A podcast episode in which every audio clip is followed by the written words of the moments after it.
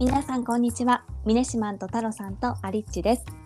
さて本日はストックマークを取り上げていきます。よろしくお願いします。はい、よろしくお願いします。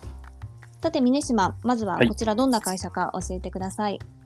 はい、と2016年に創業された日本の会社でですね、文章からインサイトを生み出す自然言語処理 AI の、まあ、会社になります。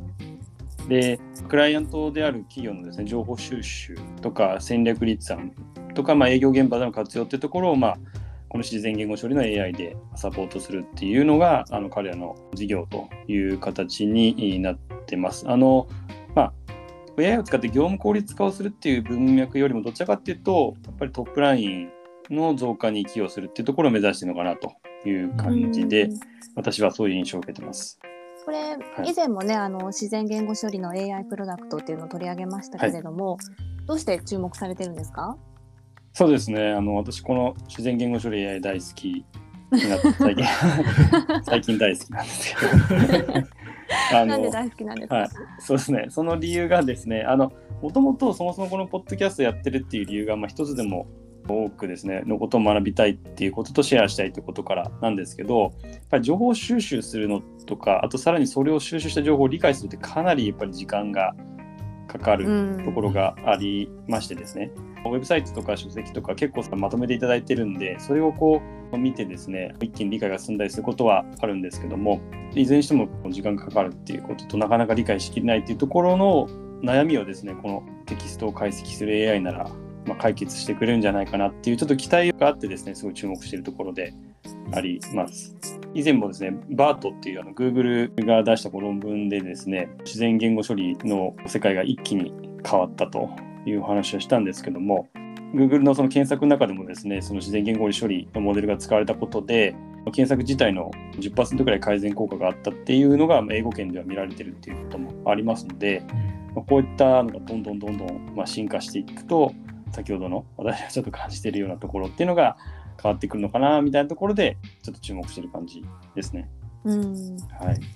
そういった中で今回どうしてここの会社だったんですか？トックマークあのすごくあのシンプルにですね3つプロダクトがあるというのですごく分かりやすかったのと、まあ、それぞれのプロダクトがこうすごく連続性があってやっ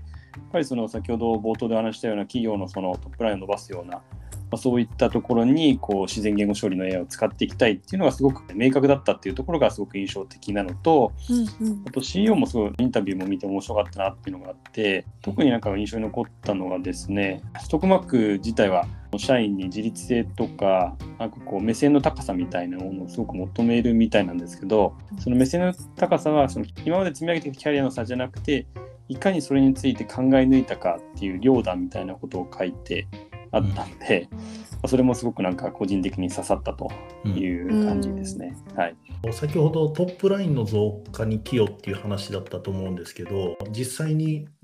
どういっ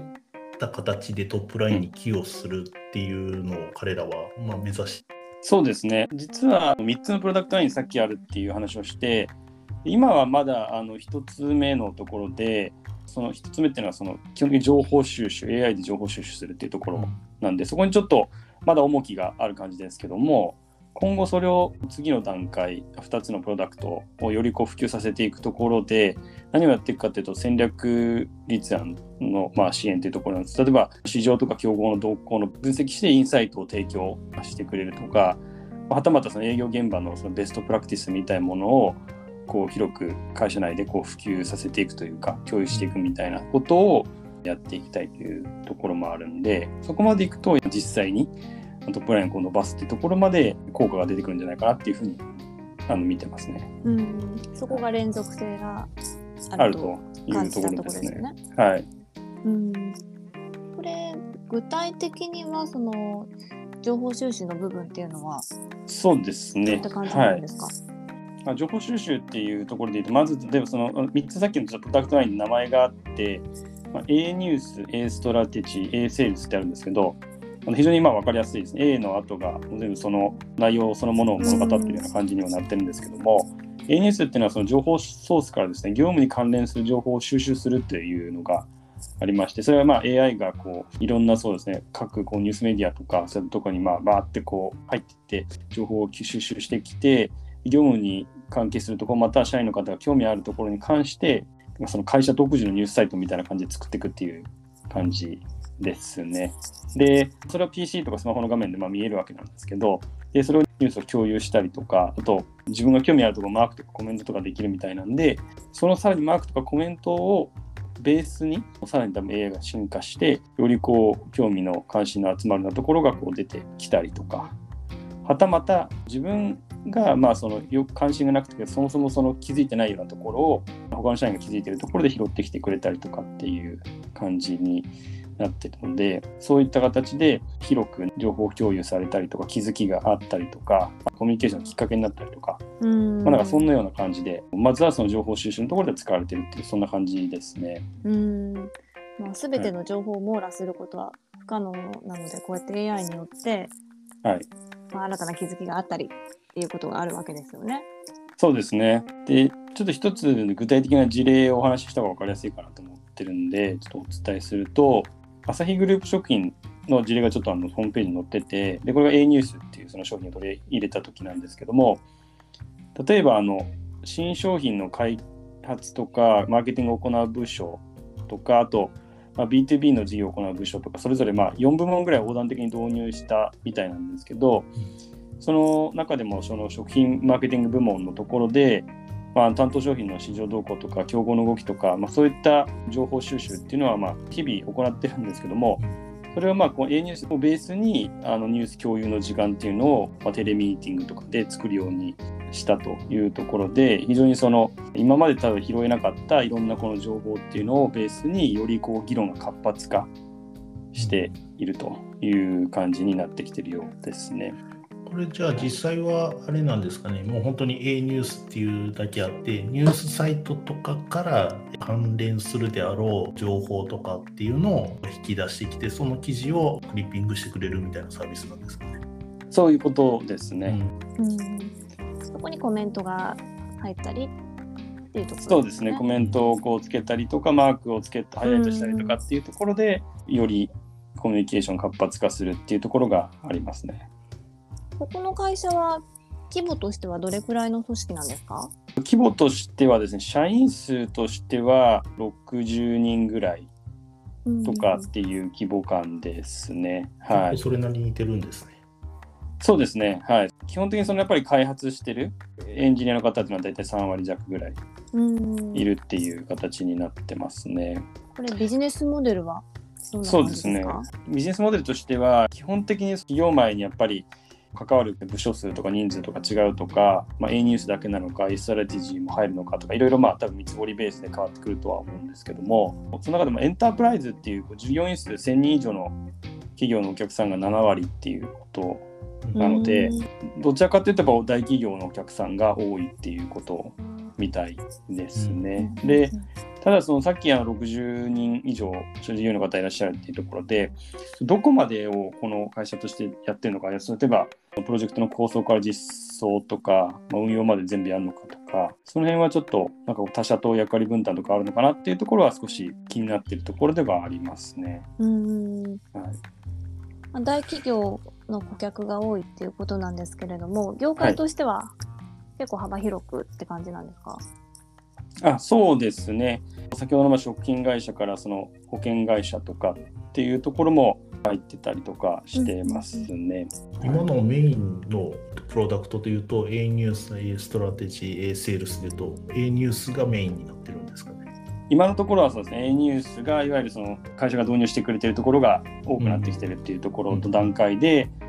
多分それでですね企業側としてこういろいろメリットを感じうん。た上でおそらくその A ストラテジーっていうのがうん。よりインサイトをやっぱ出すっていうところで付加価値が多分一段かかったがっていうことでう。ん。今多分ニュースのキュレーションとはい。クリッピングって言われると、すごいこう付加価値がめちゃくちゃ高いなっていう感じではあまりないうん。ところもあるかもっていう印象も受けるかもしれないんですけど、はい。さらに一段進んで市場とか競合の動向っていうのをうん。分析してくれるっていう感じうんですね。はい。じゃあ今現時点はどちらかっていうと、まあ、既存のクリッピングサービスのリプレイスみたいな形で A ニュースが入っていてで将来的にそのリプレイスしたところから A ストラテジーであったりとか A セールスのところの、まあ、売上っていうところにきちんと、まあ、利益ベースで寄与するようなところまでスケールさせたいっていうのが、まあ、彼らが言ってるところですかね。まさにその通りですね。そこまでいくと本当に企業のすごくこう肝になる部分ですよね、うん。経営判断はい。まで、まあ、ちょっと上層部の判断までいくかちょっとわからないんですけど、そういった経営判断に関わるようなところまで入っていくと思うんで、そうやってなってくると、まあ安定したうん。その顧客になると。うんいう形になるんじゃないかなっていうふうに思いますね。若干なんか個人的に思ったのはエンジニアの割合が思ったより少ないんだなっていうのがちょっと気になるあそうですか。ところはい。はい、あの AI に特化しているんだったらもっとそこにフォーカスして、なんか5割とか6割って言ってもおかしくないような気がするんですけど3割だとあと残り、まあ、結構ビジネス周りのチームが多くなってくるってなると結局なんか営業の会社になっちゃうようなちょっと気がしてて結構営業の方も多くてですね、そのはい。エンジニアについて多くて、うん。まあ、営業とかマーケティング系ですかね、はい。でまあ、あとはそのデザインとかっていう、うんコーポレートとかっていう形で、結構内訳もちゃんと出してね。はい出てるんですけども、っていう感じなんですね。だなので確かにちょっとその辺がですね、最近もうシナモンとか、あとちょっとあの業種違いますけど、サンアスタリスクとかご紹介したと思うんですけど、結構巨大なエンジニア人を海外でオフショアで抱えてたりとかっていうケースがあったりしと思うんで、ちょっとその辺私もあんまり詳しくないんでわからないんですけど、うんうん。逆にそのそうそうですね3割60何名のうちの3割弱で回ってるのかもしくはちょっと外部も含めてやってるのかっていうのはどうなってるのかなっていうのはちょっと分からなかったんで、気になってるなっていう感じではありますね。今もねいろいろな会社が出てきましたけれどもこの分野ね研究開発している会社もたくさんありますしはい、冒頭で峰島が言ったような世界も、まあ、そう遠くないかもしれないですよね。おっしゃる通りですね。やっぱり本当にまあ Google はじめとしたまあ大きな企業もやってますし、こういうスタートアップである一定の領域にこう特化したっていうところも数多くまあ出てきているところかなと思いますので、まあ基本的にはまだやっぱり法人向けっていうところが主戦場に当然なってるわけなんですけども、えいつかもう少しですね、あの以前の回でもあの話したかもしれないんですけども、その個人向けのそういったこうサービスみたいなところがあのより出てくると、まあ、いいなというふうには思ってますね。さて今日はストックマークを取り上げました。明日は無人についてです。明日も聞いていただけたら嬉しいです。それではまた明日。